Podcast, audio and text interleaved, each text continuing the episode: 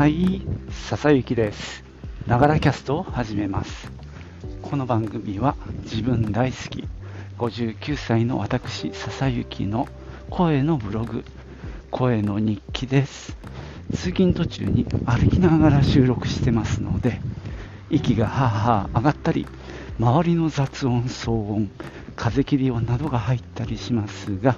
何卒ご容赦ください。えーここのとこ花粉が多くて、えー完全防備体制です。えーつまりですね、前の晩に薬2種類を飲んで寝てます。そして朝起きたら目薬、点鼻薬で出かけるときは、まあ、マスクはしてるとして、えー花粉のこうガードするサングラスをかけてます。ただちょっと曇りがちで、あの若干辛いですけどね。はい。えー今日はですね、えー昨年もちょっと、えーまあ、仕事の話ですけど、開催したカルカソンヌの、え日本選手権の予選会をやることになりましたので、まあ、それに絡んでお話ししてみようと思います。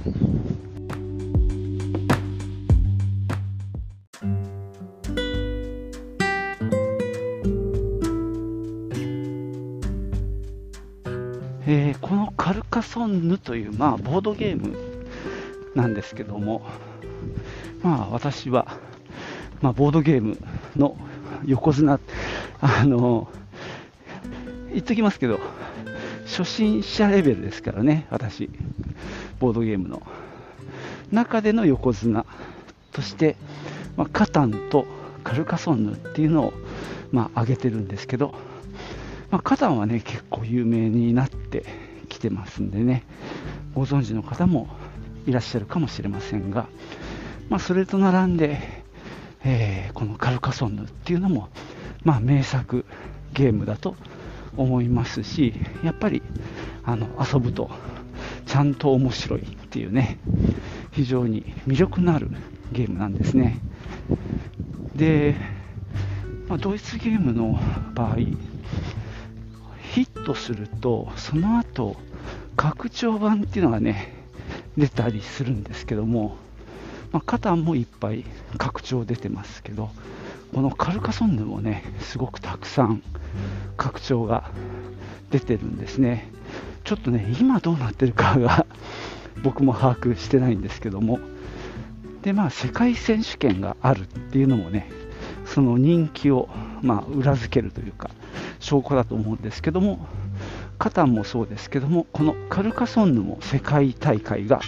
あって、まあ、毎年世界一を選んでいる、そんなゲームなんですね。ちなみにその世界大会は、エッセンっていうね、街で行われるシュピールっていうね、まあ、世界最大じゃないかな、そのボードゲームの、まあ、お祭り、イベントの中で開催されていて、各国の代表がやってきてね、で、世界一を決めるというね、そんな、まあ、大会になってます。で、日本代表を決めるための、まあ、日本選手権っていうのがね、まあ、毎年東京で行われていまして、このカルカソンヌをね、まあ、ずっと輸入販売していて、で今はね、日本語版をとして販売されているメビウスゲームズ、うまく言えなかった、メビウス、メビウスゲームズさんがまあ主催となって、主催なのかな、ちょっと今ね、委員会形式かもしれないんですけども、まあ、メビウスさんが中心になって運営してくださっております。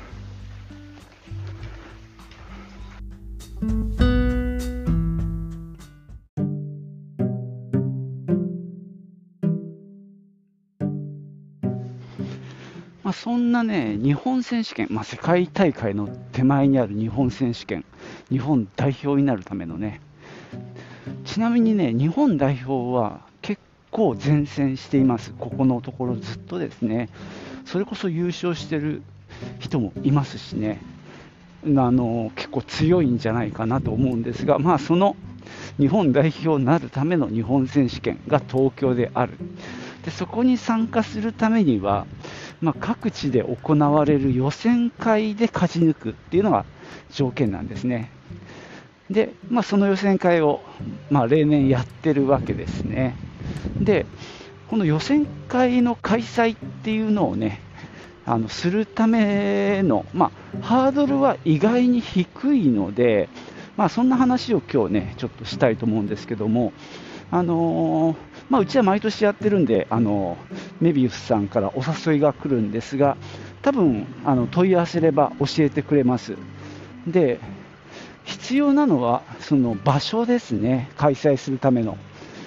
その場所をちゃんと確保して、でまあ、中の運用運営はあの主催者に任されています。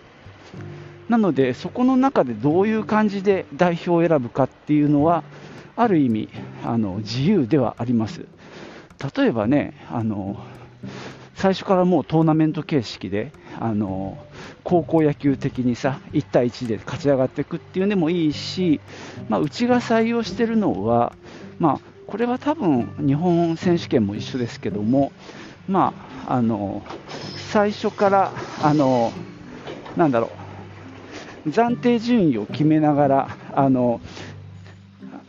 勝率の高い人あるいは実力の近い人同士の組み合わせであの戦っていくっていう、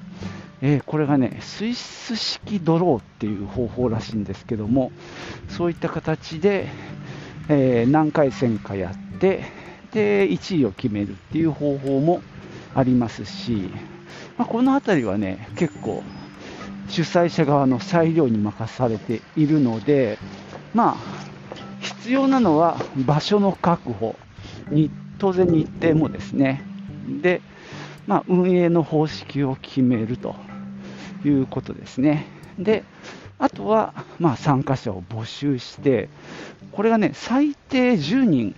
集める必要があります。えー、っとね10人集まらないと予選会としては成立しないのでとにかく10人は集める。でマックスもね最近確か、えー、設定されていて、あんまりたくさんもできないっていう感じになってたかなと思いますが、その辺はね、また確認してもらえばいいかなと思うんですけど、うちの場合はま最大16人でやってます。ちなみに10人集めれば代表者を1人、16人集めると、えー、その予選会から2人代表者を送り出すことができますんで、まあ、16人集まればすごくいいですけどね、2人出せるんで。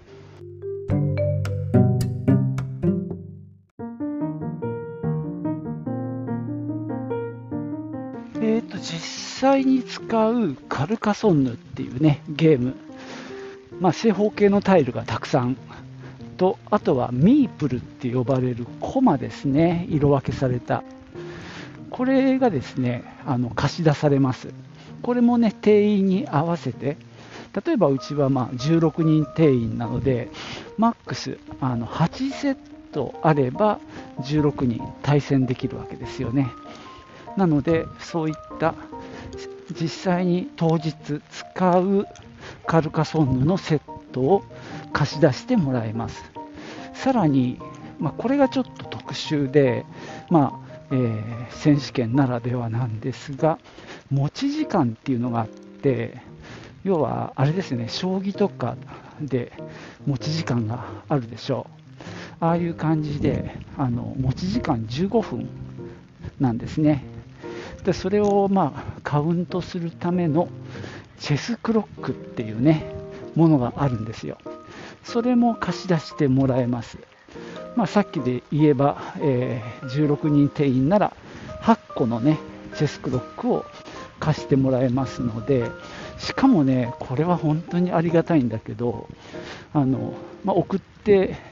メビウスさんが送ってきてくれるんですけど、まあ、また返却もするんですけど送料ね向こうで持ってくれるんですよ。なので主催者側の負担はかなりっていうかほとんどないんですね。だからめちゃくちゃありがたいですね。まあ、そういう意味でもね、あのまあ、気軽にっていうとあれですけども、あの主催者になるっていうことに対してこうハードルをねすごく下げてくれてると思います。まあ、非常に主催者フレンドリーなあの主催者っていうのかな予選会主催者に対して親切だなと思いますね。なのでね、まあ本当、場所さえちゃんと確保できれば、あの予選会っていうのは可能だと思いますんでね。あとはまあ、あれかな、主催者ならではの、まあ、あのうちの場合はそうなんですけども、あの主催者側の人間が予選会に参加できるかどうかっていうのは、あのまあ、それぞれ決めるんじゃないかなと思うんですが、うちの場合はね、あの原則あの、自分のところの関係者は出ないかな、出てもいいんだけどさ、その日って、大概仕事がある日なので、まあ、わざわざね、有給を取って参加するっていうことになるんですけども、まあね、休みだからなかなかちょっとね、休みの日って、まあ、店はちょっと混むので、まあね、なかなかすごく熱意のある人が今まで一度あったかな ぐらいですね。ただまあ主催者ね、せっかくやるなら、そうやって、まあ、参加するのもありかなとは思います。ただ、あのなんだろう、参加者とかに対して、なんか主催者側がなんかズルしてるなんて思われちゃいけないなとは思うんで、その辺は公正にやる必要があるかなとは思いますね。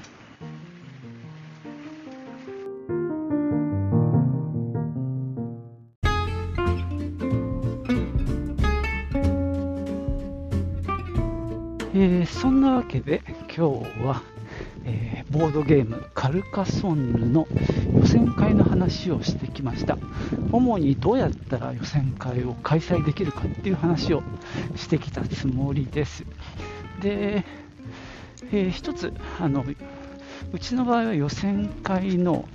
前半4試合は、まあ、全員が総当たりというかあの暫定順位の近い者同士であの対戦してで上位4人で最終的には準決勝、決勝という形でやっています。まあ、これを例えば6回ぐらいやって、上位の1位からっていう、ね、順位の付け方もあるとは思うんですけども、まあ、ちょっとね、イベント的な楽しさっていう部分もあって、最後は4人でトーナメント戦っていう風にしています。まあ、これまでもね、全勝した人もいて、全勝したから行かせてくれよって言われたこともあるんだけど、まあ、それはね、こちらの運営側の方針でやらせてもらいました。まあ、そのあたりのね、あのやり方は、事前の告知、あとま当日もですね簡単にやっぱり説明しておく必要があるかな、その方がトラブルが少ないと思います。実際さ、4戦全勝したんだけど、その後のトーナメントで準決勝で勝ったけど、決勝で負けちゃったなんて人がいて、まあ、非常にね、ちょっと申し訳ない気持ちにもなりましたけどね、でもまあそういう形でやりますっていう風で、まあ、この辺はまあ運営側の考え方でいいと思います。でちなみにこの暫定順位を決めるっていうのが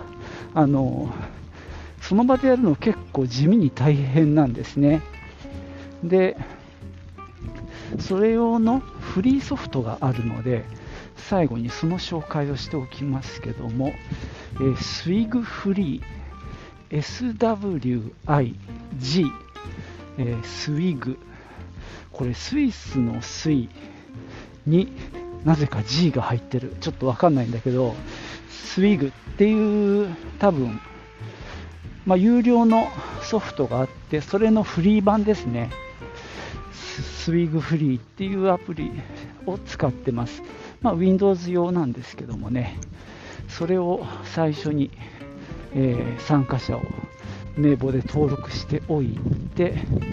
で、1回目はランダムで、え、やって、で、1回戦の結果を入力して、で、その後、また、えー、今度はランダムじゃなくて暫定順位でやるって言って、あの対戦表を作ってくれるんですね。非常に便利です。まあ、簡単に言うと、1回戦やった後、まあ、例えば16人でやったとしましょう。そうすると8人勝って8人負けますよね。でその結果を入力すると、勝った8人の中で多分ランダムにあの順番をつけて対戦が組まれます。なんでまあ、2回戦目は1勝同士と1敗同士の戦いになるわけですね。で、その第2回戦の結果をまた入れます。そうすると、まあ、1勝同士で戦った人の中で、2勝0敗の人と1勝1敗の人が出ますよね。で逆に 0, 0勝同士の戦いでも1勝0敗と0勝2敗の人が出ますよね。こういうふうにしてその暫定的に順位をつけていってで順位の近い人同士が、まあ、対戦すると。でもちろん1回やった相手とはもうやらないとかですね。そういう感じになっていきます。でさらに言うとその中での、まあ、例えば2勝0敗同士の今度戦いになっていくわけですけどもこれが進んでいくとですね例えば同じ3勝0敗とか同じ1勝2敗とかでもあのそれ立ったの勝ち数なんですけども次にですね勝ったてか対戦した相手の今度勝ち数っていうのも考慮されるようになります。例えば2勝3勝0敗だったとしても戦った相手がみんなあの0勝の人ばっかだったとしたらちょっと勝ちの勝ちの重みが下がるんだよね、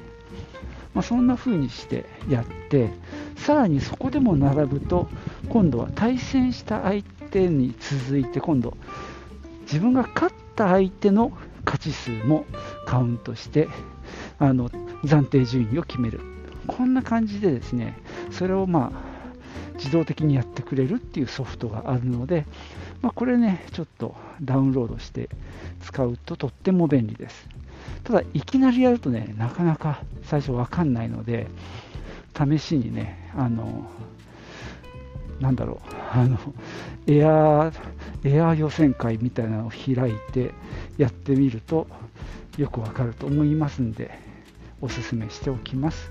そんなわけでねあのよかったらカルカソンヌの予選会あなたも開催してみませんか？というお話をしてみました。最後までお聴きいただきましてありがとうございました。ではまたね。チュース。